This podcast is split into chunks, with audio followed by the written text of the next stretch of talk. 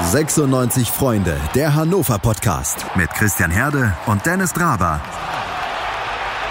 Auf meinsportpodcast.de. Ich bin Christian, spreche heute mit Dennis Draber, Gründer von 96freunde.de und Henrik Zinn, Autor bei 96freunde.de über aktuelle Transfers bei den Roten, über das Überangebot auf der Torwartposition und wir schauen darauf, welche Talente in der kommenden Saison den Durchbruch bei 96 schaffen könnten. Aber erstmal Hallo an euch beide. Moin, moin. Moin auch von mir. Schön da zu sein. Schön, dass ihr mit dabei seid. Ich denke, zum Einstieg können wir über eine Sache reden, ähm, die ähm, ja wenig von Fakten abhängt, sondern reine Geschmackssache ist. Bei Hannover 96 wurden die neuen Trikots für die kommende Spielzeit vorgestellt. Ich selber war bei der Trikotpräsentation dabei. Es wurde auffällig viel Italienisch gesprochen, denn der neue Ausrüster heißt Macron oder Macron, wobei ich nicht weiß, wie bei einem Italiener eine französische Aussprache herkommen sollte. Aber frage ich doch mal in die Runde, ähm, auf einer Skala von 1 bis 10, wie bewertet ihr die neuen Trikots? Henrik. Äh, ich muss sagen, mir gefallen sie eigentlich ganz gut. Also ich würde eine 8 geben, eigentlich sogar für alle. Also für alle drei äh, Trikots. Und Dennis? Ich würde da gerne unterscheiden zwischen dem roten Heimtrikot und dem schwarzen Auswärtstrikot. Das schwarze Auswärtstrikot ist wirklich wunderbar gestaltet, sehr clean, ein sattes Schwarz, ergänzt sich auch gut mit dem Grünton dazu.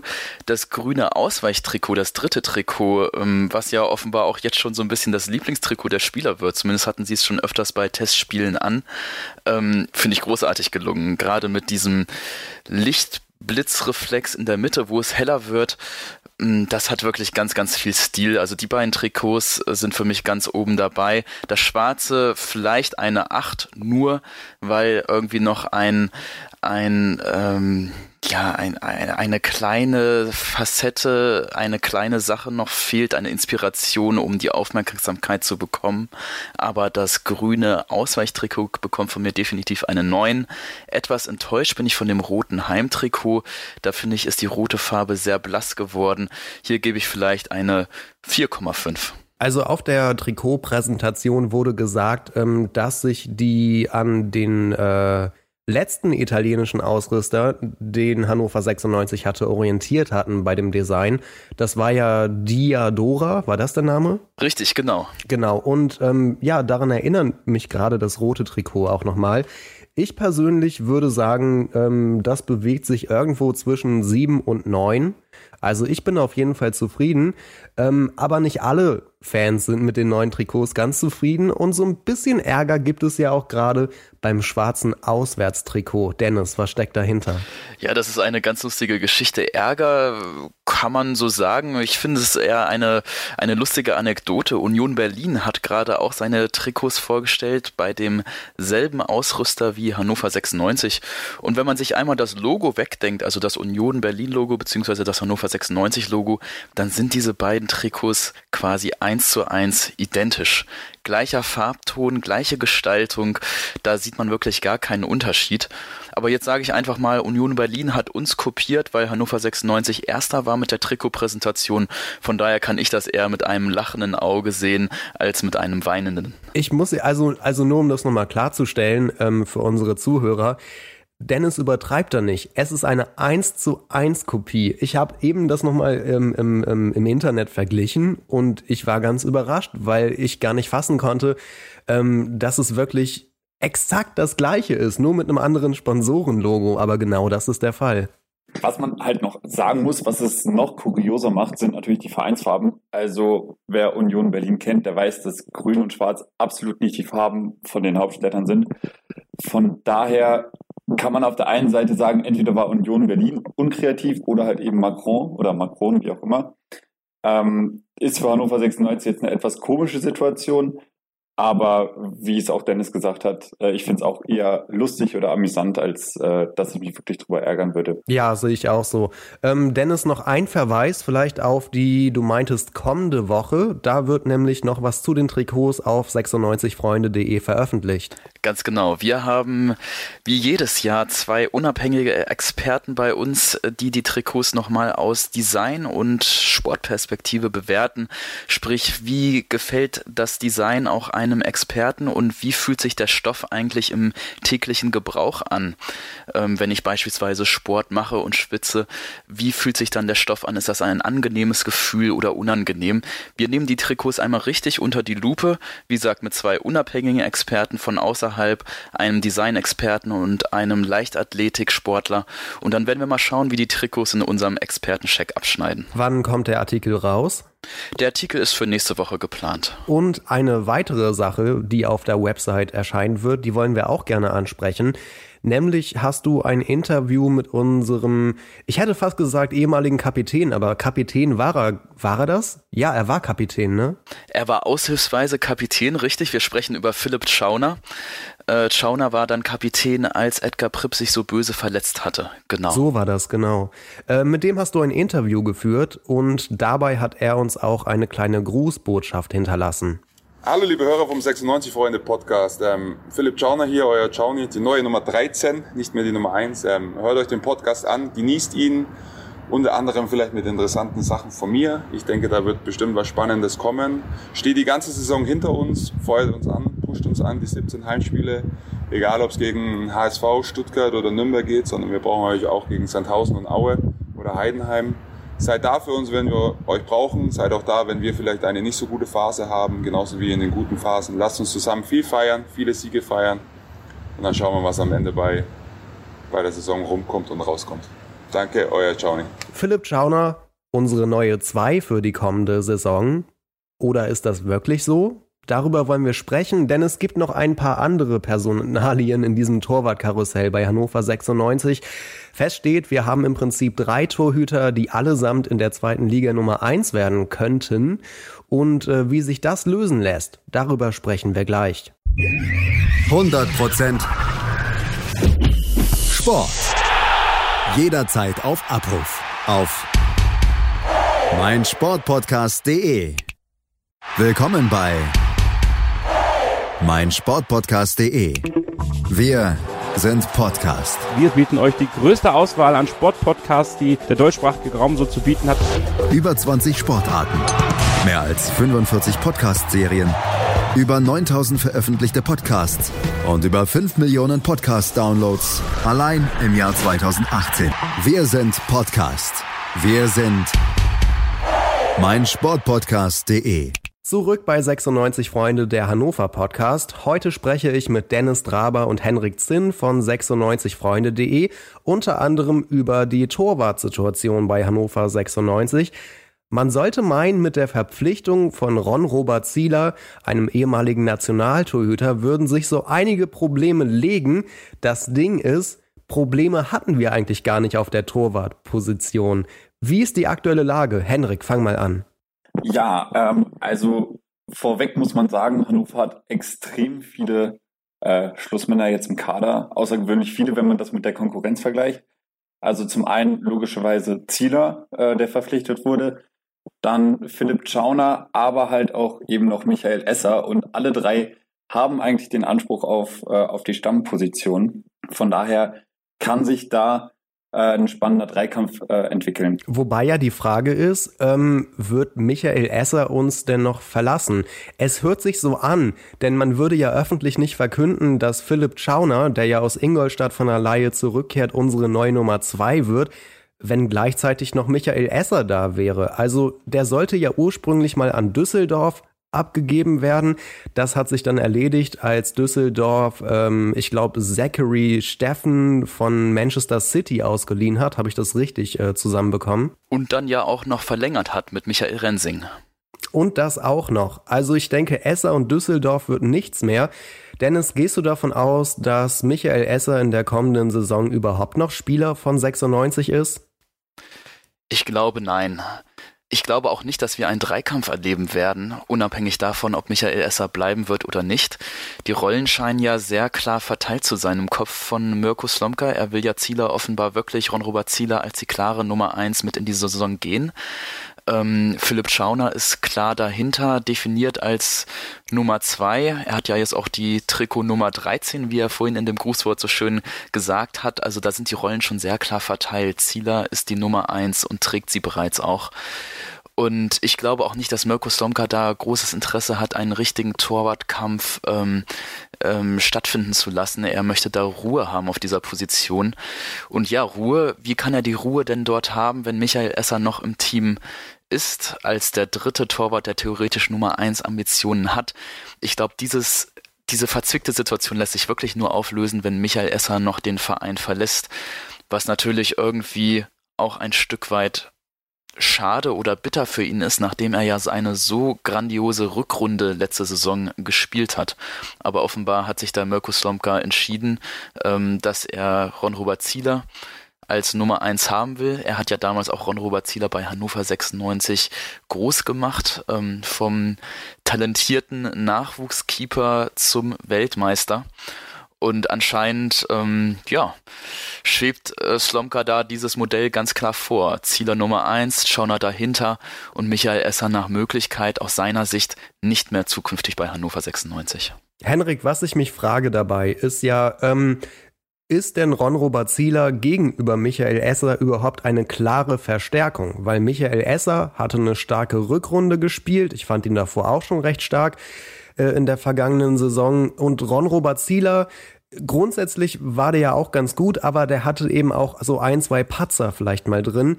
Ähm, ist Ron-Robert Zieler die klare Verstärkung, die klare Nummer eins und ein äh, Upgrade zu Michael Esser? Das ist eine schwere Frage, die habe ich mir in der Tat auch gestellt. Äh, ich persönlich würde sagen, nein. Äh, wie Dennis es gerade schon gesagt hat, Esser hat eine gute Rückrunde gespielt und hat, äh, auch wenn Hannover im Endeffekt natürlich abgestiegen ist, 96 äh, oft äh, aus der Patsche geholfen. Ähm, Zieler hingegen hatte bei Stuttgart ziemlich viele Höhen und Tiefen. Also der hat irgendwie keine Konstanz in sein Spiel reinbekommen. Und äh, natürlich jeder erinnert sich an seine großartige Phase bei 96 mit, mit den Euroleague-Spielen, wo er natürlich einen großen Anteil dran hatte. Das muss man fairerweise einfach zugestehen. Ähm, danach, seit dem Abgang von 96, also erst zu Leicester City, jetzt zu Stuttgart, finde ich, dass er im Prinzip nur noch abgebaut hat. Deswegen würde ich nicht unbedingt als Verstärkung sehen. Allerdings ist der Transfer von Zieler natürlich ein Signal nach außen hin, dass man sich wirklich äh, mit namenhaftem Personal, Zieler ist nun mal ein großer Name im deutschen Fußball, eben weil er auch in der Nationalmannschaft gespielt hat, äh, dass man sich halt eben bei 96 namenhaft verstärken will und sich der Verein nach vorne bewegt. Henrik, das ist in der Tat ein ganz interessanter Punkt, den du da gerade aufwirfst, ähm, zu sagen, dass es eine Signalwirkung nach außen hat. Ähm, wir erinnern uns nochmal zwei, drei Wochen zurück, wo das Transferkarussell sich noch nicht gedreht hatte bei Hannover 96. Da war ja wirklich diese Unruhe im Umfeld. Wir hatten das auch in unserem ersten Podcast, ähm, ich glaube 10. Juni, äh, sehr ausführlich besprochen, wo halt noch kein Transfer getätigt worden war und diese Unruhe im Umfeld entstand ähm, nach dem Motto, mit wem wollen wir denn überhaupt nächste Saison auflaufen?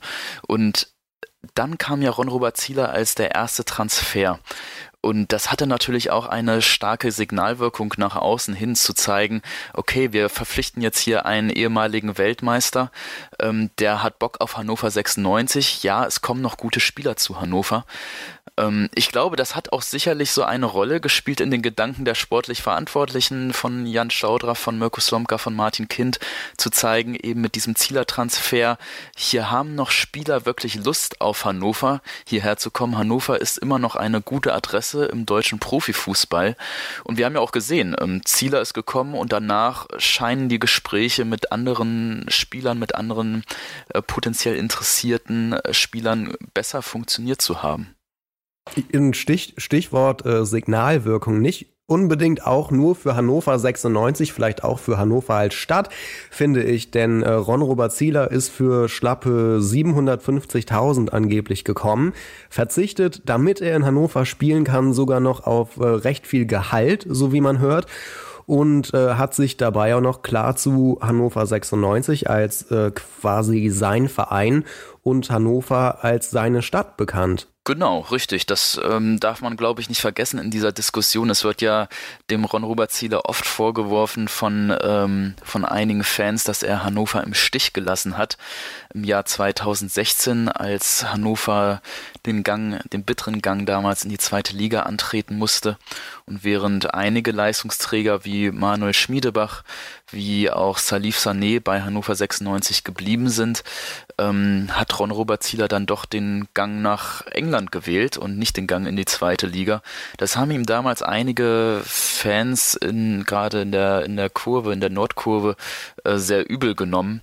Ich glaube allerdings, dass das auch natürlich der heutzutage der Profifußball einfach ist, wenn du sechs Jahre lang einer Mannschaft treu gewesen bist, so wie Zieler, und dann die Chance ergreifst, nochmal eine andere Möglichkeit auszuprobieren, eine, einen anderen zu vereinen. Das ist für mich als Hannover 96-Fan nicht schön, aber anscheinend ist es leider heutzutage der Profifußball, dass es nur noch ganz, ganz selten der Fall ist, dass jemand wie Steve Gerandolo sein ganzes Leben lang einem Verein treu bleibt. Und deshalb kann man das dem Zieler auch, glaube ich, nicht übel nehmen, dass er damals 2016 gegangen ist, weg von Hannover. Ich nehme ihm das auch nicht übel, weil so als Profifußballer hast du ja nur eine sehr begrenzte Zeit, in der du überhaupt in deinem Beruf arbeiten kannst und dass er nach einigen Jahren dann doch noch mal irgendwas anderes ausprobieren wollte, das finde ich legitim. Dass es damals am Ende Leicester geworden ist, wo halt Kaspar Schmeichel spielte, ähm, und er jetzt nicht unbedingt große Chancen hatte, äh, ähm, da Nummer eins zu werden, das habe ich nie so richtig verstanden. Aber das ist dann wahrscheinlich so ein Ding von äh, Angebot und Nachfrage und der Markt regelt das. Und der Markt hat geregelt, dass Zieler damals nicht Nummer eins in England in der Premier League wurde. Ich glaube, es war damals schon so bei Leicester, dass der Verbleib von Kaspar Schmeichel, dass das ziemlich auf der Kippe stand. Äh, und aus dem Grund hat man dann Zieler verpflichtet. Und ich muss dazu sagen, es ist natürlich nicht nur irgendeine Liga, die Zieler da angefragt hat. Also ich glaube, für fast jeden Torwart oder fast jeden Spieler ist es ein Traum, mal in der Premier League zu spielen, weil das, wie wir alle wissen, was komplett anderes ist als beispielsweise die Bundesliga. Und äh, ich nehme es ihm auch überhaupt nicht übel, weil meiner Meinung nach ist das der normale Laufenfußball. Äh, Paradebeispiel, okay, du hast äh, Civondolo genommen, ich nehme jetzt mal Francesco Totti. Äh, wie gesagt, das gibt es halt eben kaum noch. Und ähm, Zieler selbst hätte sich wahrscheinlich extrem geärgert, wenn er die Chance nicht wahrgenommen hätte. Äh, es hätte ja auch anders laufen können. Er hätte ja auch Stammspieler werden können und sich nochmal weiterentwickeln können. Das weiß man ja vorher nie. Insofern finde ich es nicht verwerflich, dass er die Chance äh, genutzt hat. Im Endeffekt ist man immer schlauer. Es hat sich nicht wirklich für ihn rentiert, aber äh, was soll's. Bei Leicester hieß es am Ende dumm gelaufen für Ron-Robert Zieler. Bei Hannover 96 heißt es jetzt dumm gelaufen für Michael Esser. Ist der Umgang mit Michael Esser irgendwie mies oder nicht okay, Henrik? Oder ähm, war das so professionell gelaufen, wie es nur irgendwie ging? Äh, ich glaube, dass es für Michael Esser wirklich extrem ungünstig gelaufen. Also viel schlechter hätte es für ihn nicht laufen können. Äh, klar, er wurde die ganze Zeit mit, mit Düsseldorf in Verbindung gebracht. Und vielleicht hat man bei Hannover auch damit gerechnet, dass er ziemlich sicher gehen wird. Ganz genau weiß man das natürlich nicht. Das hat sich jetzt halt höchstwahrscheinlich erledigt und Fakt ist, dass Esser noch bei Hannover unter Vertrag steht. Und ich glaube, in der letzten Woche war es oder vorletzte Woche schon hieß es von Esser ausgehend, dass er dann halt bei Hannover bleibt und seinen Vertrag aussitzt. Das ist natürlich für beide Seiten die äh, dümmste Situation, die es gibt. Ich denke schon, dass Esser den Willen hat, eigentlich für Hannover 96 aufzulaufen und auch wieder dabei zu helfen, dass Hannover zurück in die erste Liga kommt. Man muss aber bedenken, dass er direkt nach dem Abstieg gesagt hat, dass er sich wünschen würde, nochmal einen Vertrag bei irgendeinem Verein für die erste Liga zu bekommen. Und gerade in der Zeit nach dem Abstieg, wenn du dann von deinem Stammtorwart so, eine, so ein Signal bekommst, ist es natürlich, okay, er will weg. Wir müssen uns nach Alternativen umschauen. Deswegen die jetzige Situation, wie mit Esser umgegangen wird, äh, ist bescheiden, aber er hat es sich meiner Meinung nach auch ein bisschen selber eingebrockt. Richtig, es ist individuell jetzt total bitter für Michael Esser, aber ich erkenne da jetzt keinen großen Vorwurf, die man Hannover 96 machen kann. Denn was oft in dieser Diskussion jetzt übersehen wird und was du gerade gesagt hast, Michael Esser hat sich nicht eindeutig zu Hannover 96 bekannt, nachdem Hannover abgestiegen ist. Es war immer so seine Aussage, wenn ein Erstligaverein anklopft, dann würde ich schon noch gerne erste Liga spielen und dann werde ich hier weggehen und ich bleibe tendenziell eher nur, wenn sich nichts ergibt. Und deshalb kann man jetzt auch den Verantwortlichen von Hannover 96 da keinen Strick draus drehen, zu sagen, äh, wie seid ihr denn menschlich mit dem Esser umgegangen? Das war ja unter aller Kanone. Das lasse ich da nicht so ganz zu, weil dieses ganz klare Signal von Esser, ich bleibe bedingungslos bei Hannover 96, das kam eben nicht. Aber was machen wir denn jetzt am Ende, wenn sich kein Abnehmer für Michael Esser finden wird? Setzen wir ihn auf die Bank als Nummer zwei und Schauner auf die Tribüne oder umgekehrt? Dennis, was machen wir da? Gut, ich bin kein Trainer, ähm, aber ich kann dir sagen, was Mirko Slomka machen wird, unabhängig davon, was ich machen würde. Mirko Slomka hat es schon ganz klar angekündigt, er wird Ron-Robert Zieler als Nummer 1 spielen lassen und Philipp Schauner wird Zieler Druck machen. So hat Slomka das äh, nahezu wörtlich formuliert. Also Schauner soll Zieler so ein bisschen im Nacken sitzen und ihn zu Höchstleistungen pushen ähm, im Prinzip so fast schon erinnert mich das so ein bisschen an Modell 1a und 1b, wie wir das damals mit Olli Kahn und Jens Lehmann in der Nationalmannschaft hatten. Aber Michael Esser scheint in den Planungen von Mirko Slomka komplett außen vor zu sein. Und ich fürchte auch, wenn es tatsächlich zu dieser komischen Situation kommt, äh, dass wir dann drei Torhüter haben, die tendenziell die Nummer 1 sein könnten oder prinzipiell die Nummer 1 sein könnten, dass Michael Esser dann entweder in der U23 spielen muss oder halt auf der Tribüne seine Zeit verbringt, was natürlich für ihn bitter ist, angesichts dessen, dass er ja auch so großartige Leistungen gezeigt hat in der Rückrunde, aber Mirko Slomka scheint sich da definitiv so festgelegt zu haben. Ich glaube auch in dem Zusammenhang ist der Vorteil für Zieler und Schauner die gemeinsame Vergangenheit. Also Slomka kennt die beiden Spielertypen, äh, Esser kennt er nicht ich glaube, dass das in dem Zusammenhang auch nochmal eine große Rolle spielt. Und am Zielertransfer hat man es jetzt natürlich gemerkt, äh, dass Slomka Zieler wertschätzt und das gleiche gilt eben auch für Chauner. Und ich sehe es wie Dennis. Also Esser äh, hat da tendenziell die schlechteste Karte gezogen.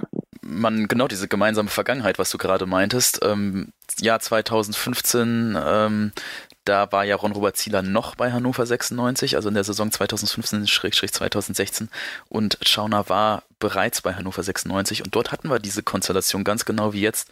Zieler Nummer 1, Schauner die Nummer 2 dahinter. In der Saison 2017-18 war es noch Philipp Schauner, der bei uns Stammtorwart war. Und äh, dann ist er ja nach Ingolstadt ausgeliehen worden, hat dort auch gespielt, wäre dort auch geblieben, wenn die Ingolstädter nicht abgestiegen wären. Jetzt ist Schauner zurück auf der Bank bei Hannover 96. Ist das schwierig für einen Spieler, wenn man ähm, quasi ähm, so degradiert wird, Dennis? Genau darüber habe ich auch mit Philipp Schauner in unserem Interview gesprochen, wie er mit dieser Situation umgeht. Und ich fand seine Aussage sehr bemerkenswert. Lass sie uns doch nochmal im Wortlaut anhören. Ich muss sagen, es ist immer so, dass Verantwortliche eben und in dem Sinne jetzt der neue Trainer und der neue Sportdirektor mir die, die Idee, die sie hatten, relativ früh mitgeteilt haben.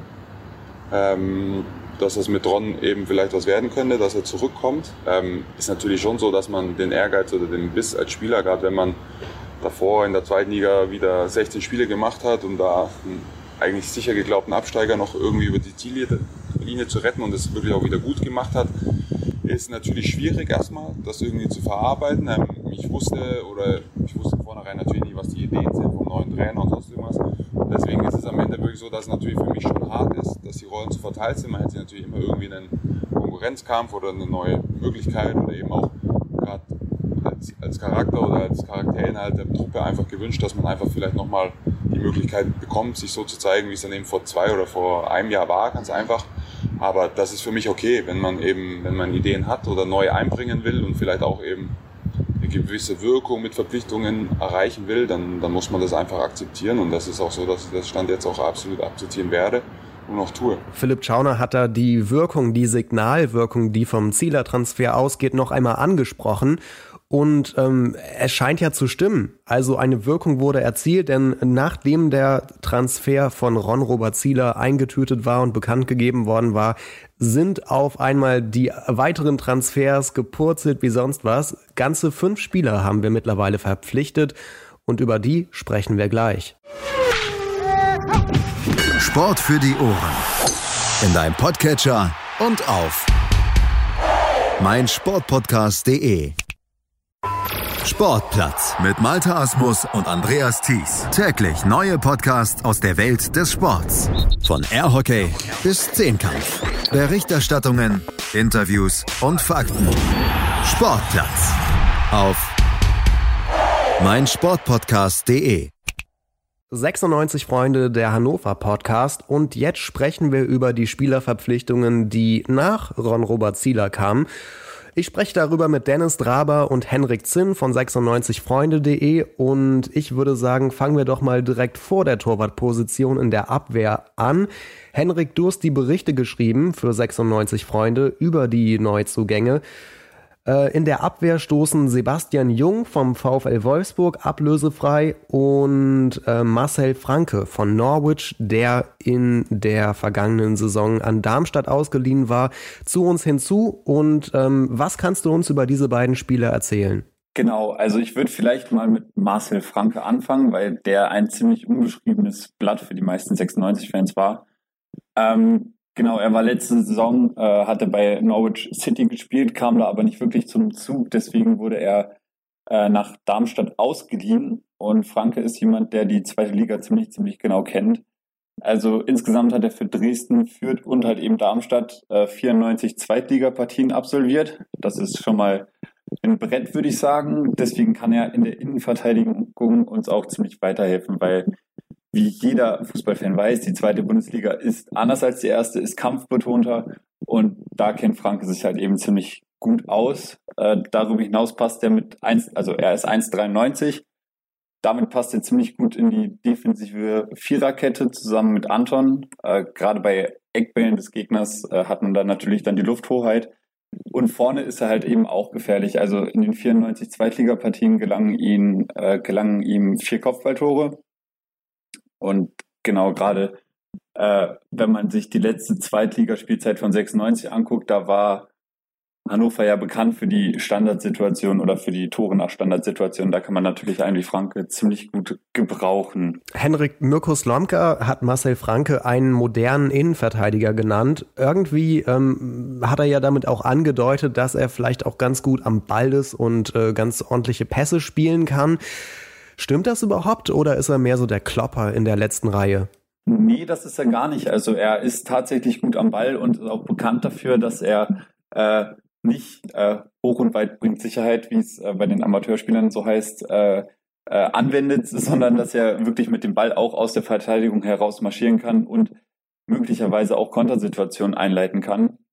Und ich habe mir, als ich den Bericht geschrieben habe, mal die Meinungen von den Fans der Darmstädter durchgelesen und die waren eigentlich allesamt ziemlich gut, äh, waren allesamt von ihm überzeugt, weil er gute Leistungen absolviert hat und anscheinend auch ziemlich konstant gespielt hat.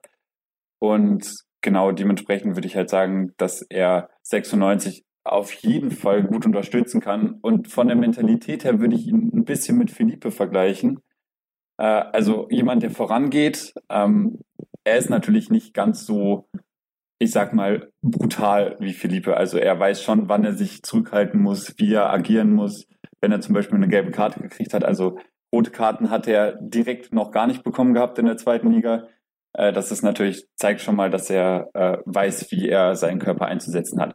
Obwohl er sehr robust spielen kann, also er weiß seinen Körper gut einzusetzen, aber die nötige Vorsicht ist dabei. Du sprichst gerade Philippe an. Ja, die beiden würden vielleicht sogar gut in der Innenverteidigung äh, gemeinsam harmonieren. Ähm, Waldemar Anton könnte dann vielleicht eine Option fürs defensive Mittelfeld werden, wo er sich ja ohnehin immer wohler fühlt. Das war zumindest mein Eindruck aus den vergangenen Spielzeiten. Marcel Franke kommt für angeblich 1,5 Millionen aus Norwich. Ablösefrei kommt hingegen Sebastian Jung bei einem Spieler seiner Qualität sollte man sich ja freuen, wenn man ihn äh, ablösefrei bekommt, wenn da nicht etliche Verletzungen der vergangenen Jahre gewesen wären. Wie seht ihr beide denn Sebastian Jung im Jahr 2019? Immer noch ein Qualitätsaußenverteidiger, der nochmal so durchstarten kann wie in Frankfurt oder der nächste Fall für die Krankenstation? Ja, hoffentlich wird er nicht der nächste Philippe, was die Krankenakte angeht.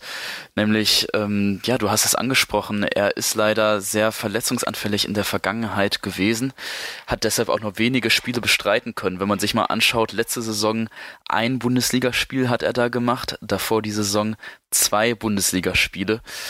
Ja, das ist leider schon recht äh, dürftig. Übrigens in der Saison davor waren es vier Bundesligaspiele. Also sieben Spiele in, den letzten drei Jahren. Ja, da fühlt man sich zwangsläufig so ein bisschen an unseren Philippe erinnert und ich drücke dem äh, Jungen dort ganz stark die Daumen, dass er auch bei Hannover 96 dann ordentlich zum, zu Einsätzen kommen wird. Ähm, definitiv brauchen wir ja auf der rechten Position haben wir Nachholbedarf, nachdem jetzt Olli Sorg weg ist und Julian Korb der einzige Rechtsverteidiger ist, der ja zudem letzte Saison selten überzeugen konnte. Von daher freue ich mich darauf, dass Sebastian Jung hier ist und drücke ihm die Daumen, dass er fit bleibt. Also die positive Nachricht ist ja, dass er anscheinend den Medizincheck bestanden hat bei 96. Henrik, denkst du, dass er die schlimmsten Jahre jetzt äh, hinter sich gebracht hat, dass er jetzt fit ist? Äh, ich würde es ihm auf jeden Fall gönnen, wie Dennis gerade schon gesagt hat. Seine letzte Bilanz aus den letzten zwei, drei Jahren war natürlich alles andere als gut. Ähm, wenn man sich seine Verletzungshistorie anschaut, also mir fallen da vor allen Dingen der Kreuzbandriss und äh, der Außenbandriss im Sprunggelenk auf. Das sind jetzt natürlich keine kleinen Verletzungen. Die können auch immer wieder aufbrechen, wie wir es zum Beispiel bei Timo Hübers gesehen haben. Der hatte das Problem ja auch. Oder halt eben bei Edgar Pripp. Deswegen muss man da auf jeden Fall vorsichtig sein. Slomka war von ihm überzeugt und hat gesagt, dass er einen fitten Eindruck macht und hat auch nochmal explizit betont bei der Vorstellung, dass Jung fit ist. Das hat der Spieler sehr, also Jung hat es auch selber gesagt, dass er sich gut fühlt und äh, endlich mal wieder angreifen will. Er hat natürlich das Potenzial, direkt Stammspieler zu werden als rechter Verteidiger, das ist keine Frage. Äh, ich denke also vor allen Dingen an die Zeit bei Frankfurt oder, als, äh, oder eben auch bei Wolfsburg, als er noch fit war. Da hat er äh, konstant gute Leistungen abgeliefert. Man muss jetzt das Trainingslager abwarten und auch die Testspiele gegen die etwas besser dastehenden Mannschaften, also beispielsweise das Testspiel gegen Groningen, ähm, muss man dann mal gucken, wie Jung sich da etablieren kann. Ich denke, wenn er nicht hundertprozentig fit ist, sollte man ihn auf jeden Fall nicht ins kalte Wasser werfen, weil gerade dann können, wie gesagt, die Verletzungen nochmal aufbrechen. Äh, wenn er aber hundertprozentig fit ist, dann ist er auf jeden Fall eine Verstärkung in der Defensive. Okay, dann denke ich, haben wir die Abwehrspieler schon mal abgefrühstückt. Äh, gehen wir doch weiter nach vorne, was die Zugänge angeht. Und da fällt auf, hm, Moment mal, wir gehen gleich in den Sturm über. Also im Mittelfeld haben wir jetzt noch nicht so die krasse Neuzugangssituation. Äh, dafür wurden einige Stürmer verpflichtet. Wir haben neu dabei von Fortuna Düsseldorf Marvin Duksch für so 1,75 Millionen ungefähr verpflichtet. Und äh, von Schalke kommt, äh, ich würde ihn durchaus noch als Talent bezeichnen, Cedric Teucher, 22 Jahre jung, ist jetzt auch neu bei 96 mit dabei. Dann machen wir doch mal ein paar Gedankenspiele. Ganz vorne im Sturm haben wir aktuell noch Jonatas, wobei der uns genauso gut auch noch verlassen könnte, angeblich eventuell in die Türkei. Wir haben Hendrik Weidand, wir haben Sebastian Soto, der an die erste Mannschaft herangeführt werden soll. Über ihn werden wir auch noch mehr sprechen im letzten Blog. Und äh, jetzt eben die Neuzugänge, Teuchert und Duxch. Wie sieht der Sturm in der kommenden Saison aus? Ja, mein Lieblingssturm äh, ist da eindeutig Hendrik Weidand neben äh, Marvin Duksch. Ich glaube, wenn die beiden da vorne in der zweiten Liga äh, für Gefahr sorgen, dann hat Hannover auch die Chance vorne mitzuspielen, auf jeden Fall viele Tore zu erzielen. Marvin Duksch, der war ja mal Torschützenkönig schon in der zweiten Liga. Der weiß ganz genau, wie die zweite Bundesliga funktioniert, ist körperlich sehr robust. Ähm, und was ganz oft übersehen wird, damals als er Torschützenkönig war mit Holstein Kiel, hat er ja nicht nur 18 Treffer gemacht, sondern auch 11 Tore vorbereitet. Das heißt, er ist jetzt kein Ego-Stürmer, der nur vorne im Strafraum darauf wartet, dass ihm seine Mitspieler den Ball zuspielen, sondern er leitet auch selbst die Tore ein und davon kann, glaube ich, auch ein Stürmertyp wie Hendrik Weidand äh, unglaublich profitieren. Henrik, als was für einen Spielertypen siehst du denn Marvin Duksch? Ich würde sagen, dass Marvin Dux, ähnlich wie Dennis das gerade gesagt hat, ziemlich gut zu Weidern passt. Dux ist nämlich auch extrem robust und trotz äh, seiner Größe, also er ist 1,88, äh, sehr schnell und auch abschlussstark, also auch die Qualitäten, die Weidand eben mitbringt. Ähm, in der vergangenen Saison ist es aufgefallen, dass Weidand im Sturm oftmals alleine war, gerade auch was, was die Zweikämpfe angeht. Ähm, mit Duxch hat er da meiner Meinung nach den perfekten Partner, der ihn unterstützen kann. Äh, er weiß geschickt, die freien Räume anzulaufen. Und was ganz wichtig ist, auf der Pressekonferenz hat er gesagt, dass er richtig Bock auf 96 hat. Also von der Mentalität sollte es auf jeden Fall auch stimmen.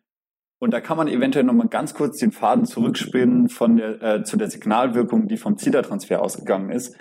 Er hat nämlich gesagt, ich zitiere, wenn man in den vergangenen Tagen ein bisschen verfolgt hat, was rund um Hannover 96 so passiert, dann muss man ganz klar sagen, hier bewegt sich was.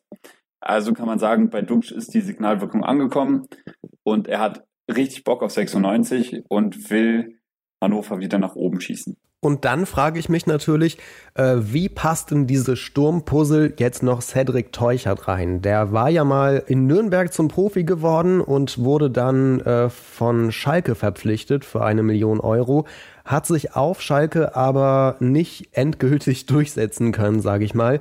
Wie passt der denn ins Puzzle? Er wurde ja auch mit Kaufoption verpflichtet. Ich glaube, das ist vor allem eine Investition in die Zukunft, ähm, Cedric Teuchert. Zumal äh, Hannover 96 ja auch ähm, jetzt mit dem Abgang von Saren Renbase auf der rechten Außenbahn Handlungsbedarf hat. Und Teuchert kann eben nicht nur den klassischen Mittelstürmer spielen, er hat in der Vergangenheit auch schon gezeigt, dass er rechts außen vorne ähm, für Gefahr sorgen kann. Und ich kann mir durchaus vorstellen, dass Teuchert dann eine Option wird, gemeinsam mit den beiden Mittelstürmern Weidand und Duxch dann auf der rechten Außenseite zu wirbeln. Genau, da äh, den gleichen Gedanken und Gang hatte ich auch.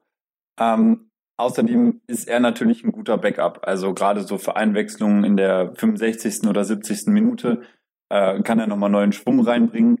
Er hat immerhin in seinen 41 Zweitligaspielen auch elf Tore schon erzielen können. Also er weiß auch, wie das mit dem Tore-Schießen funktioniert. Äh, von daher, wie gesagt, äh, er kann bei 96 langsam aufgebaut werden.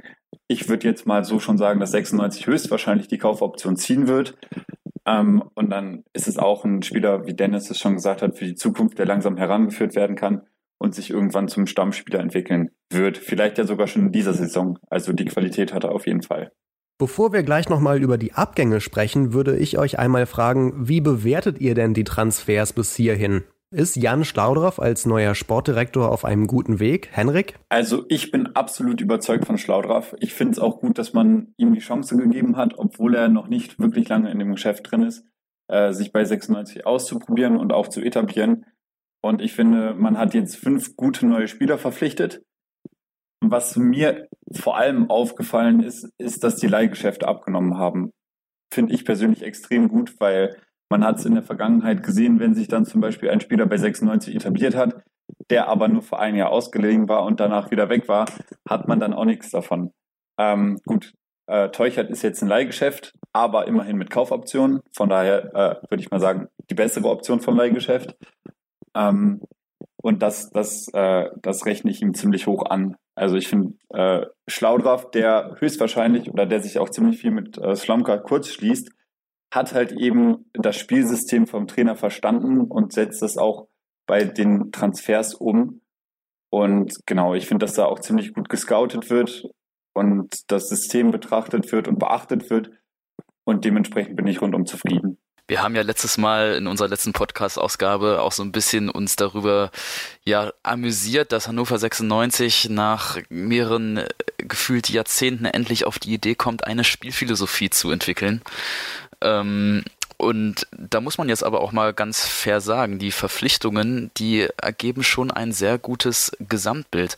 Da scheinen sich äh, Jan Staudorf, Mirko Slomka und Martin Kinz zu dritt hinter den Kulissen äh, wirklich Gedanken gemacht zu haben, eben über die Entwicklung, wie man eine, eine Spielphilosophie zukünftig aufsetzen kann, aber eben auch, wie man dann ähm, das jetzt operativ umsetzt. Die Idee war ja erst einmal ganz grob zu sagen, ähm, wir verpflichten nicht die Spieler, weil wir an sich individuell von ihnen überzeugt sind, sondern wir verpflichten die Spieler, die in unser System, in unsere Idee von der Spielphilosophie passen.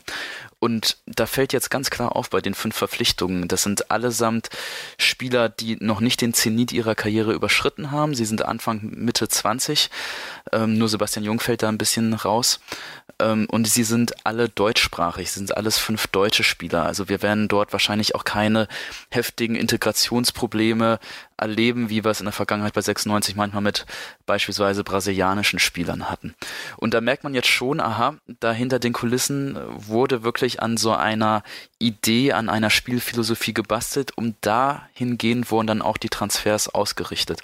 Und dementsprechend auch von mir Hut ab, Chapeau, das liest sich bisher wirklich richtig gut. Natürlich werden noch Spieler folgen, auch folgen müssen, gerade fürs Mittelfeld, aber mittlerweile ist mein Bauchgefühl tatsächlich gut, dass wir in der nächsten Saison wettbewerbsfähig sein werden. Dann gibt es noch ein paar Personalien zu klären. Seinen Vertrag verlängert hat Marvin Baccalords. Ähm, ebenso den Vertrag verlängert hat auch Philippe und Leo Weinkauf hat den Vertrag verlängert und wird dann direkt ausgeliehen an den MSV Duisburg für zwei Jahre.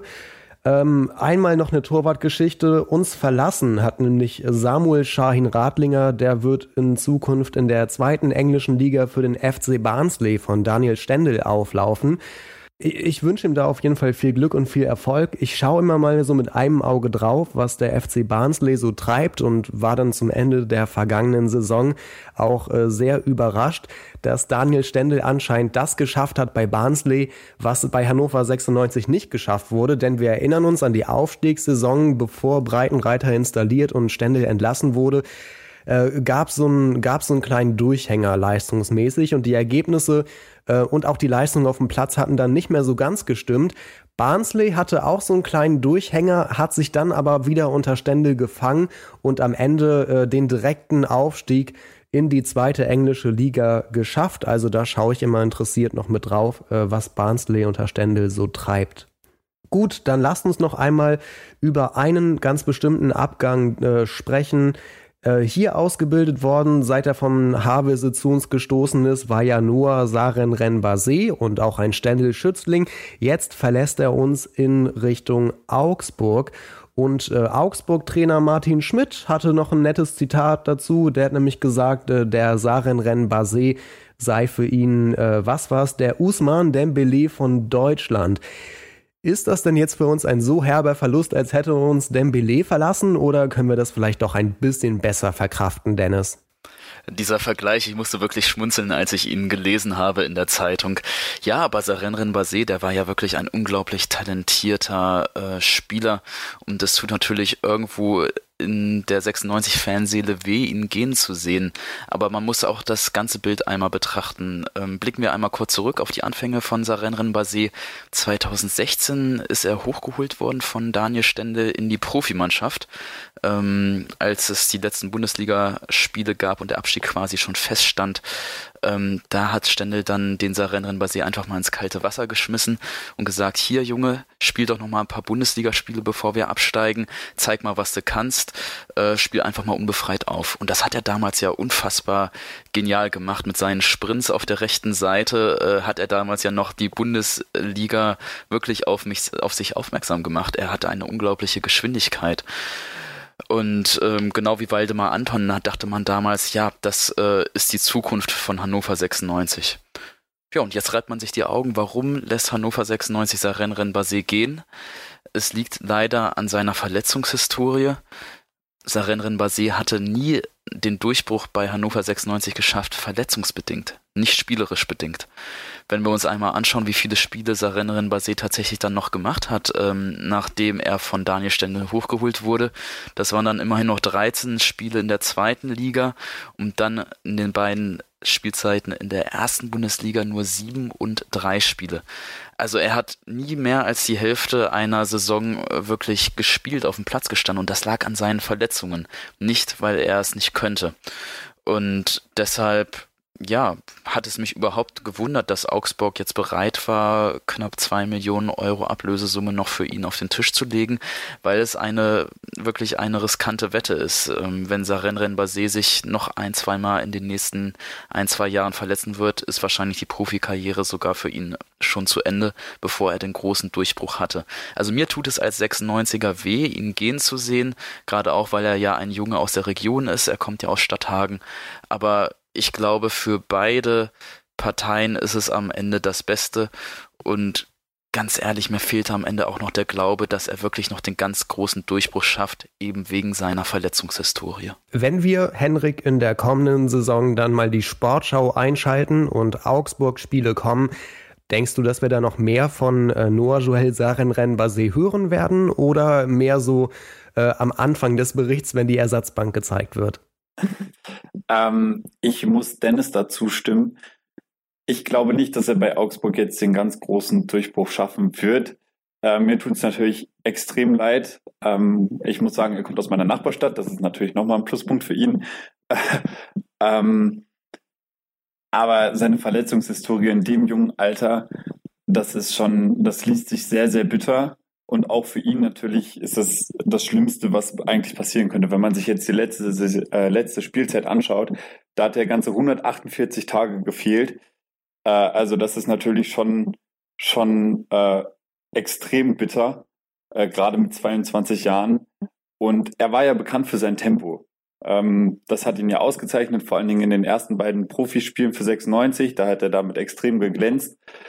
Und wenn man dann sieht, äh, dass vor allen Dingen sein Knie extrem viele Probleme macht, ähm, weiß ich nicht, ob er auf dieses Tempolevel nochmal zurückkommt. Und bei, bei Basé ist genau das eingetreten, was ich vorhin schon mal angesprochen habe, dass die Verletzungen wieder aufbrechen können. Also diese Knieprobleme, die haben ja angefangen äh, in der Saison 16, 17 und die letzten zwei Spielzeiten hat das Knie, dasselbe Knie immer wieder Probleme gemacht. Ähm, von daher, ich weiß nicht, woran es liegt aber äh, irgendwie ist bei ihm der Wurm drin, was das angeht. Ich glaube auch nicht, dass es daran liegt, dass die Physioabteilung von 96 zu schlecht ist. Äh, keinesfalls. Irgendwie, äh, vielleicht fehlt irgendwas in der Muskulatur oder wie auch immer. Ähm, auf jeden Fall glaube ich auch nicht, dass er diese Verletzung einfach so äh, zur Seite oder einfach so einstecken kann und jetzt so weitermachen kann wie zuvor. Ähm, ich glaube, dass ihn das ziemlich stark hemmen wird weiterhin. Ja, man muss ja auch bedenken, die Angst spielt jedes Mal mit bei jedem Zweikampf, in jeden Zweikampf, den du reingehst und du hast da irgendwo im Hinterkopf, ah, jetzt ein unglücklich geführter Zweikampf und du bist wieder ein halbes Jahr verletzt. Das hemmt natürlich auch innerlich. Nichtsdestotrotz wünsche ich ihm wirklich alles Gute und trotz meiner Skepsis drücke ich ihm die Daumen, dass er den Durchbruch noch schaffen wird. Genau, die Daumen drücke ich ihm natürlich auch auf alle Fälle. Ich würde es ihm extrem gönnen, weil er persönlich extrem sympathisch ist auch in den Interviews kommt er immer sympathisch rüber. Und was man ihm zugutehalten muss, ist sein extrem starker Charakter, gerade aufgrund der ganzen Verletzungen. Ähm, sich immer wieder zurückzukämpfen, trotzdem für Interviews bereit sein. Äh, das macht charakterlich auch nicht jeder mit und Basé macht es halt eben. Ähm, und er hatte auch noch äh, den Mumm, würde ich fast sagen, sich extrem anständig und extrem höflich bei den 96-Fans zu verabschieden. Äh, macht auch nicht mehr jeder Spieler, wie wir wissen. Und von daher wünsche ich ihm natürlich alles gut für seine Zukunft und das Wichtigste ist, dass er verletzungsfrei bleibt. Sarenren Basé war mal ein junges Talent und Hoffnungsträger bei 96, jetzt ist er verkauft. Aber wer diese Rolle des jungen Hoffnungsträgers des Youngstars in der kommenden Saison ausfüllen könnte, darüber sprechen wir gleich. Mein Sportpodcast.de ist Sport für die Ohren. Like uns auf Facebook. Erdbeerzeit von Chip and Charge. Das Daily aus Wimbledon mit Andreas Thies und Philipp Jobert. Vom 1. bis 14. Juli informieren dich unsere Tennisexperten täglich über die Geschehnisse des prestigeträchtigsten Tennisturniers der Welt. Erdbeerzeit auf meinsportpodcast.de. Bei Hannover 96 sind die Jugendspieler tatsächlich auf dem Vormarsch. Lange Zeit hätte man sich das ja nie ausmalen können, aber seit es die 96 Akademie gibt, kommen da ja durchaus einige hoffnungsvolle Talente immer wieder hoch. Und äh, aktuell haben wir bei uns zwei Amerikaner, die aber irgendwie so zur Hälfte mit Abwanderungsgedanken beschäftigt sind. Und dann kommen noch ein paar andere Jugendspieler mit dazu. Darüber spreche ich jetzt mit Dennis Draber und Henrik Zinn von 96freunde.de. Und ich würde sagen, fangen wir doch mit dem Spieler an, der zuletzt am meisten gelobt wurde. Und das ist nicht etwa ein Sebastian Soto oder Chris Gloucester. Nein, besonders gelobt von Trainer Mirko Slomka wurde Marco Stefandel aus der U23. Henrik, äh, was kann man denn über Marco Stefandel überhaupt sagen? Genau, also vor der Saison war er ähnlich wie manche andere eigentlich ein ziemlich unbeschriebenes Blatt und nur die, die sich wirklich mit der zweiten Mannschaft auseinandergesetzt haben, wussten was über ihn. Äh, ziemlich überraschend ist er jetzt äh, fürs Trainingslager nominiert worden, also er fährt mit nach Österreich.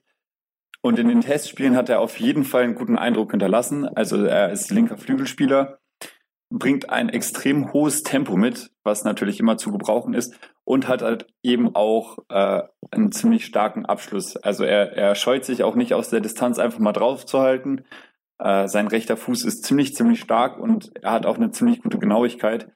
Das kann natürlich, äh, kann 96 natürlich immer gebrauchen. Und genau mit 21 Jahren hat er halt eben noch genügend Zeit, sich bei 96 zu etablieren und auch im Hintergrund äh, zu wachsen und jetzt bei den Profis sich was abzuschauen und äh, im Training mit den Profis zusammen äh, sein Talent weiter auszubauen. Genau, von daher ist eine ziemlich interessante Personalie und man muss abwarten, inwiefern er nächste Saison zum Zug kommt.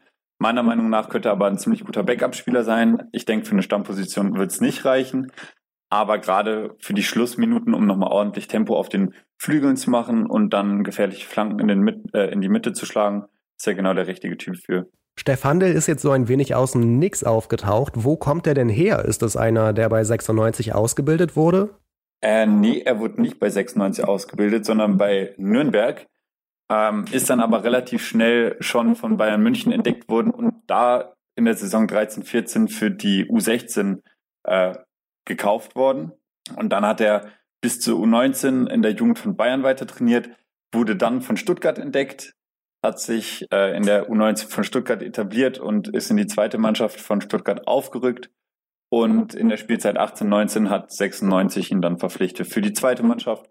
Und jetzt ist es ihm halt endlich gelungen, äh, dass er den Durchbruch geschafft hat. Mirko Slomka hat über Marco Stefandel gesagt, das ist ein Zitat aus der NP, er hat sich extrem angeboten, ist engagiert und qualitativ echt stark gewesen. Er hat Tore vorbereitet, gute Flanken gespielt, ist schnell, dynamisch. Da ist irgendwie Power drin, das habe ich bei den anderen nicht so gesehen. Wobei mit den anderen die anderen Jugendspieler gemeint sind, die auch mittrainieren durften bei den Profis. Sind das, Dennis, Attribute, die man braucht, um sich in einer Mirko Slomka-Mannschaft durchzusetzen? Ja, das sind natürlich auch klassische Attribute, die ein Jugendspieler, ein Nachwuchsspieler zeigen soll, dass er Bock hat, dass er motiviert ist, bis in die Haarspitzen alles zu geben, um Profi zu werden. Und genau das haben wir ja auch in den letzten Monaten bei Sebastian Soto und Chris Gloster gesehen, die ja nicht nur eine schöne, gute Saison gespielt haben mit den Hannover 96 Nachwuchsmannschaften, sondern auch jetzt nochmal bei der Nationalmannschaft, bei der Nachwuchsnationalmannschaft mit den USA aufgetrumpft haben.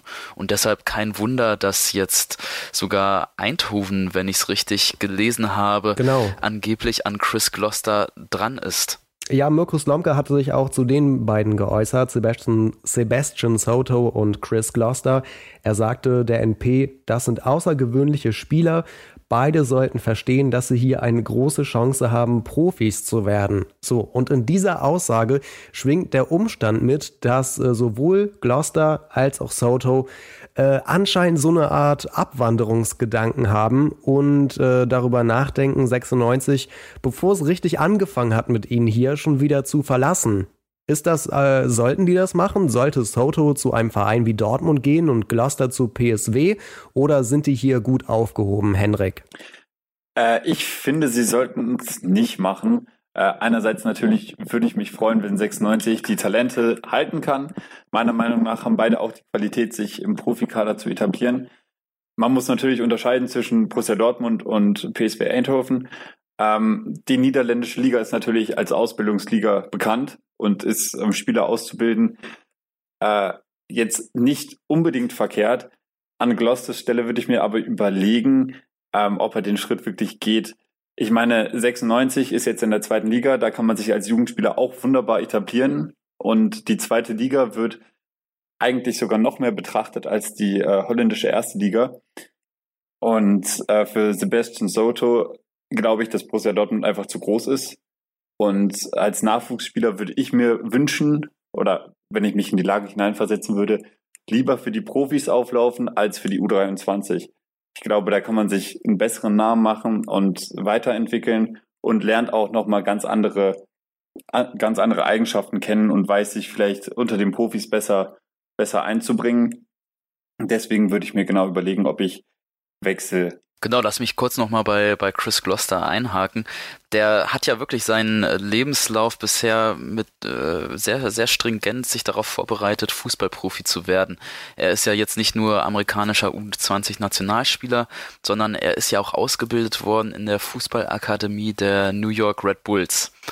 Und ähm, er hat wirklich ein enormes Laufpensum und ein hohes Tempo, äh, gepaart mit seiner Athletik, an der er anscheinend sehr intensiv gearbeitet hat. Und das macht ganz schnell klar, weshalb er die Anforderungen der New York Red Bulls Philosophie erfüllt hat. Und offenbar steht ja jetzt für ihn der nächste Schritt an oder er will den nächsten Schritt gehen. Hat ja in der Regionalliga Nord für Hannover 96 ähm, 16 Spiele gemacht immerhin drei Torvorlagen erzielt als linker Außenverteidiger und jetzt will er spielen. Und ich glaube tatsächlich, dass die nächste Saison bei Hannover 96 perfekt für ihn wäre, weil wir auf der linken Außenverteidigerposition ja schon seit einigen Jahren dieses Problem vor äh, haben, dass sich niemand dauerhaft dort etablieren, aufdrängen konnte. Edgar Pripp ist lieber, fühlt sich wohler im linken Mittelfeld.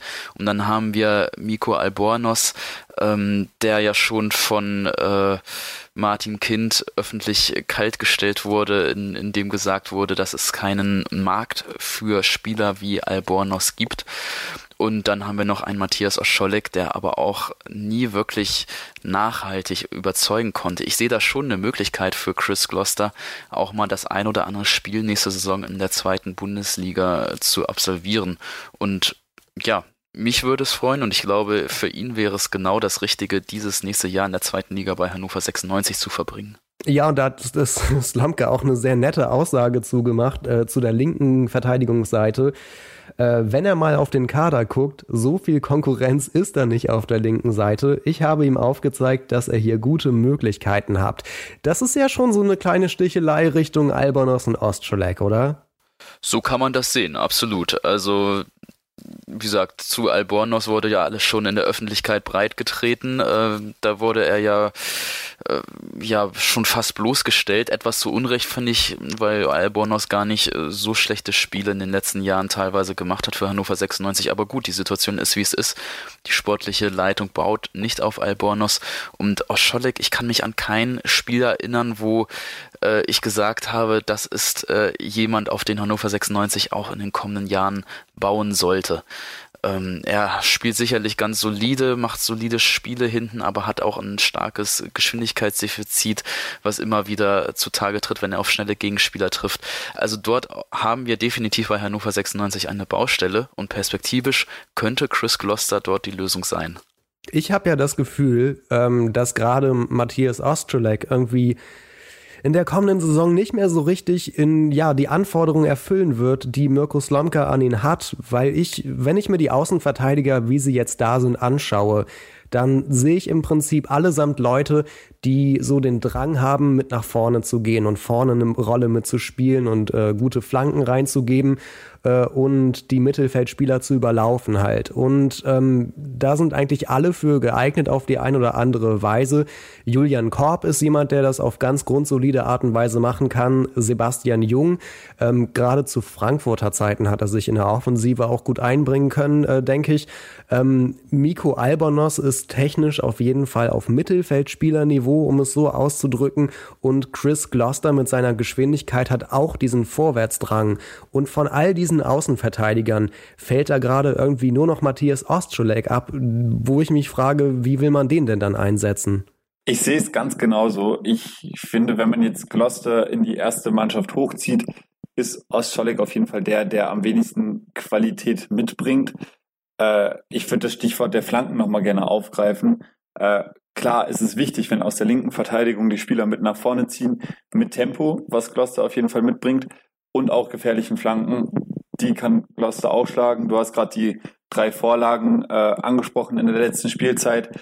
Ähm, da kann Ostscholek einfach nicht mithalten, weil er zum einen zu wenig Tempo hat und äh, offensiv wie defensiv äh, zu oft abgelaufen wird. Und seine Flanken sind jetzt auch nicht mit so einer großartigen Präzision ausgestattet. Äh, von daher sehe ich für ihn eigentlich keine wirklichen Chancen. Es ist wichtig, dass man ihn im Kader hat, falls sich mal jemand verletzt oder äh, im Spiel verletzt, dass man ihn von der Bank aus bringen könnte als Backup-Option. Aber ich glaube, einen Stammplatz, da hat er keine Chance drauf. Wir haben jetzt darüber gesprochen, wie Marco Stefande ins Mittelfeld passt. Wir haben darüber gesprochen, wie Chris Gloucester auf die linke Verteidigungsseite passen könnte.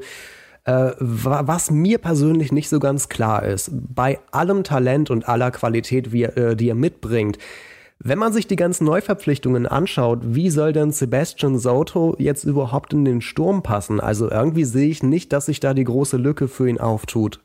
In den letzten Tagen wurde ja sehr viel über Sebastian Soto gesprochen, eben auch, weil er eine gute Junioren-Weltmeisterschaft gezeigt hatte. Aber was auch oft vergessen wird, er hat bei Hannover 96 nur in der U19 gespielt. Also nicht in der U23, in der zweiten Mannschaft, sondern noch darunter in der U19 Bundesliga Nord.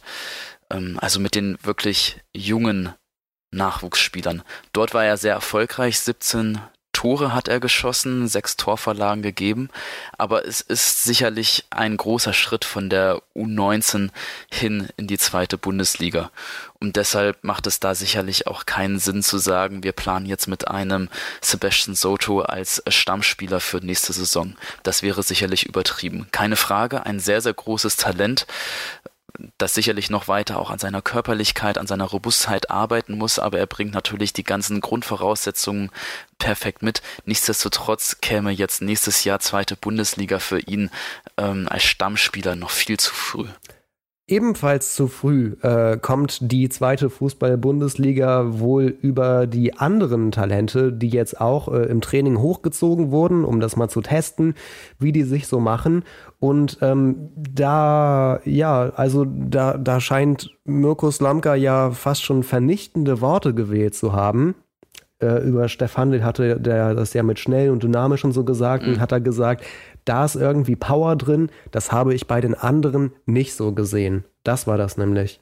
Und über Luca Beckenbauer, Emre Aitun und Benjamin Hatzic. Ich habe den dreien gesagt, dass die Tür nicht zu ist. Und jetzt kommt der harte Part. Vielleicht müssen sie sich noch an den Herrenbereich gewöhnen. Dann gibt es auch wieder eine Chance. Ähm, also das ist schon eine relativ klare Aussage, ja. dass die alle irgendwie noch nicht so weit sind und wahrscheinlich noch mehr Zeit brauchen. Ich kann mir aber auch genau so so ist es zu ja, verstehen. Ich kann mir halt vorstellen, dass irgendwie noch bei Beckenbauer oder so in der Verteidigung einfach so die körperlichen Attribute fehlen. Ich meine, das ist mit 18 jetzt auch keine Schande, ähm, dass sie sich da dann einfach noch weiterentwickeln müssen. Und dann vermutlich auch eher in der, ja, in der zweiten Mannschaft. Ja. Ähm, und Marco Stefandel, Chris Gloucester und Sebastian Soto sind dann auch die drei, die mit ins Trainingslager genommen werden. Genau. Äh, nach Stegersbach, das war in Österreich, ne? Ja. Ja. Und da war 96 auch schon einmal. Ähm, äh, interessanterweise kann ich zum Abschluss vielleicht sagen, ist Michael Esser auch nicht im Trainingslager mit dabei, offiziell wegen der Gehirnerschütterung, wobei ich da auch so ein bisschen verwundert bin. Ähm, so außer NFL kennt man das ja mit den Gehirnerschütterungen und dass die mittlerweile da ganz doll mit bei sind, da Acht zu geben. Der Profifußball hängt da so ein bisschen hinter zurück eigentlich immer. Ähm, und umso überraschender finde ich, dass jetzt das wegen offiziell einer Gehirnerschütterung Michael Esser komplett nicht beim Trainingslager mit dabei sein wird. Ich glaube, da könnten auch noch ähm, ja so Transfergedanken hinterstecken. Ja, wobei es heißt ja, dass er nachreisen könnte. Also steht zumindest auf der Webseite. Na gut, dann haben wir ja so einiges heute abgefrühstückt und angesprochen, was bei 96 gerade so läuft. Ähm, vielleicht können wir zum Abschluss nochmal Bei der letzten Folge waren wir ja alle so ein bisschen skeptisch und vielleicht haben wir auch so ein wenig Schwarzmalerei betrieben. Äh, auch deshalb, weil noch kein einziger Transfer ähm, damals durchgezogen war. Vielleicht könnte ich euch zum Abschluss ja jetzt nochmal nach eurem allgemeinen Gefühl für die kommende Saison fragen. Jetzt, wo so ein paar Transfers durch sind, wo Neuzugänge vorgestellt wurden, wo Jugendspieler mit ins Trainingslager genommen werden. Wie ist euer Gefühl für die kommende Saison Stand jetzt? Äh, mein Gefühl ist grundsätzlich deutlich besser als direkt nach dem Abstieg. Ich glaube schon, dass Hannover sich im Aufstiegsrennen etablieren kann. Voraussetzung ist meiner Meinung nach, dass man im Mittelfeld noch nachlegt. Also in der Abwehr ist man jetzt gut aufgestellt, würde ich sagen. Vielleicht kann man noch einen Innenverteidiger als Backup holen, aber gerade wenn Anton sich jetzt zum Verein bekennen sollte ähm, und dann auch noch zusammen mit Franke, finde ich, dass man in der Innenverteidigung gut aufgestellt ist. Und im Angriff hat man jetzt auch genug, äh, genug Optionen. Eventuell nochmal einen etablierten Zweitligaspieler für den Flügel. Das kann auf keinen Fall schaden. Ähm, Im Mittelfeld, wie gesagt, sehe ich ein bisschen Bedarf. Man weiß ja auch nicht so genau, was jetzt noch mit der Personalie Wallace passiert. Äh, da ist meiner Meinung nach das Risiko ziemlich groß, dass man von den gegnerischen Offensivreihen ziemlich schnell überlaufen wird. Weil Marvin Baccalords kann es nicht alleine verteidigen. Das ist einfach unmöglich. Von daher fehlt mir da noch die nötige Verstärkung. Aber das Transferfenster ist natürlich auch noch ein bisschen offen. Und nochmal, um auf die Signalwirkung zurückzukommen, das hat Dux ja auch schon angesprochen, dass die anscheinend auch bei anderen Spielern ankommt. Ich denke, dass 96 da gute Karten hat, noch einen gescheiten Spieler zu verpflichten und dann kann es auf jeden Fall mit dem Wiederaufstieg klappen. Ja, da bist du auf jeden Fall sehr optimistisch mit Wiederaufstieg.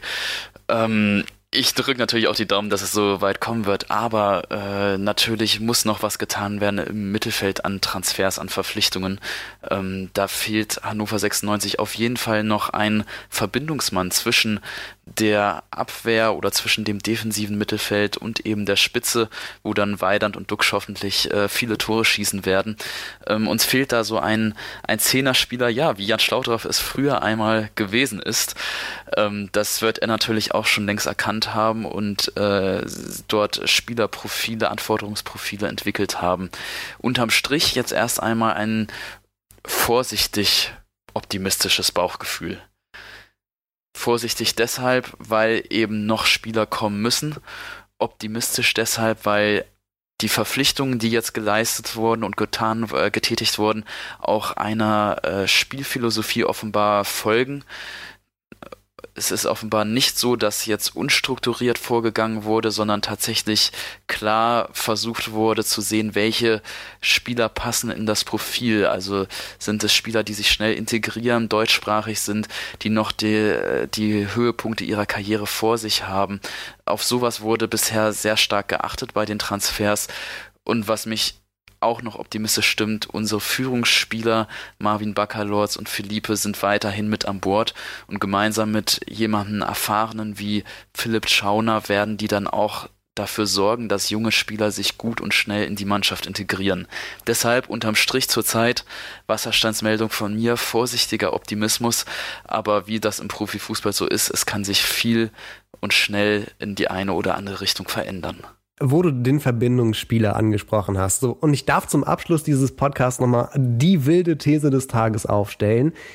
Ich habe das Gefühl, dass in der kommenden Saison, wenn es gut für ihn läuft, Ivar Fossum tatsächlich, wenn er denn bleibt, hier nochmal eine ordentliche Rolle einnehmen könnte. Und ich dachte, als du Verbindungsspieler sagst, haust du die wilde These raus, dass Kagawa jetzt doch noch zu Hannover wechselt. Nein, auf keinen Fall. ähm, der wird wohl nicht mehr kommen. Nein, Ivar Fossum deshalb, ähm, weil er in den Testspielen, äh, die ich jetzt verfolgt habe, klar, alles gegen ganz kleine Gegner und so, aber irgendwie war der da immer mit dabei und hat seine Spielzeit bekommen.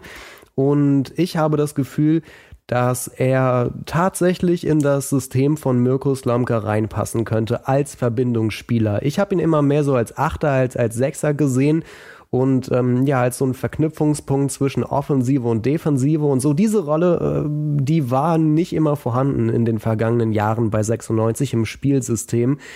Und ich habe, äh, ach so, man darf noch bedenken, Ivar Fossum ist jetzt nur ein halbes Jahr älter als äh, ein Cedric Teuchert, den wir ja als junge Nachwuchshoffnung jetzt äh, heute gesehen haben in unserem Gespräch.